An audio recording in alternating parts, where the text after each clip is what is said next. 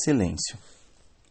Boa parte das pessoas estão habituadas a conviver com muitos estímulos, demandas, compromissos, especialmente com o avanço da tecnologia, que nos traz grandes vantagens por um lado, por outro, nos mantém hiperestimulados o tempo todo. Nesse padrão mental agitado que cultivamos, é mais fácil termos problemas como ansiedade, desgaste energético, dificuldade em focar, estar inteiro, no presente, ao realizarmos uma ação. É provável que você tenha tido vários dias em que não exerceu muitas atividades físicas. Um dia que foi relativamente tranquilo. E mesmo assim, se sentiu exausto no fim do dia. Para onde foi a sua vitalidade? Existem duas práticas que colaboram muito para cultivarmos um padrão mental mais saudável e sereno. O que reflete em nosso bem-estar, saúde e nos traz outros tantos benefícios. São elas a meditação e o silêncio. Hoje trataremos do silêncio. O silêncio é um exercício do ego para uma conexão mais profunda com a nossa essência. É uma predisposição para nossa melhor conexão com a intuição profunda. Através da prática de silêncio externo e interno, vamos acalmando a tagarelice que nos distrai, provinda da mente. Nessa condição de calma interior, podemos estabelecer uma sintonia mais pura com a divindade com a vida e com nossa própria alma. Silêncio é diferente de meditação, de ouvir palestras, mesmo que de temas elevados. É mesmo diferente de pensar em fatos de nossa vida.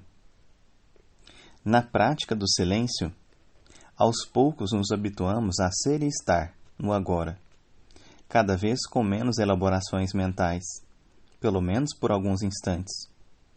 O silêncio é importante para aqueles que desejam tocar níveis superiores da consciência.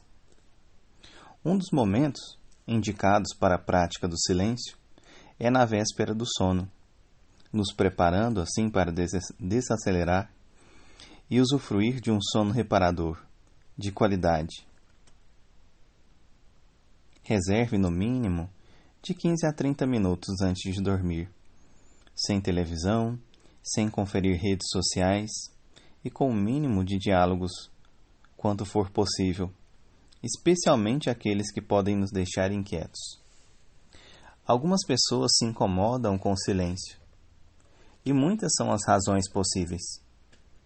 Para alguns, é mero fato de habituação em um ritmo de superestimulação Portanto, o seu ambiente externo, barulhento, só reflete o seu estado interior. Para outros, se propiciar estímulos constantes é fuga, quer seja de problemas que rondam o seu mental, quer seja de lembranças dolorosas, seja da própria sombra ou outros fatores.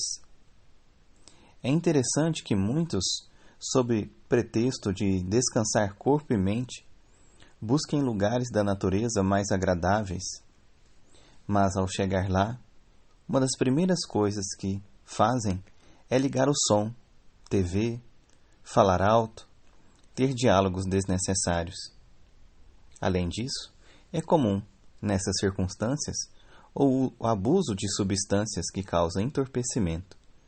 Mudou-se o cenário mas o padrão mental continua sendo alimentado. Outras pessoas, quando não estão sozinhas, sentem quase que uma obrigação de falar e falar. O silêncio incomoda. Então falam sobre coisas aleatórias, sem motivo, ou engajam-se ardentemente em discussões fúteis. Crie momentos de silêncio durante o seu dia, mesmo que alguns minutos, não é necessário nenhum local, local ou preparação especial. Apenas se reserve. Abandone celular, som, TV. Abandone a necessidade de estar pensando ou fazendo algo e silencie.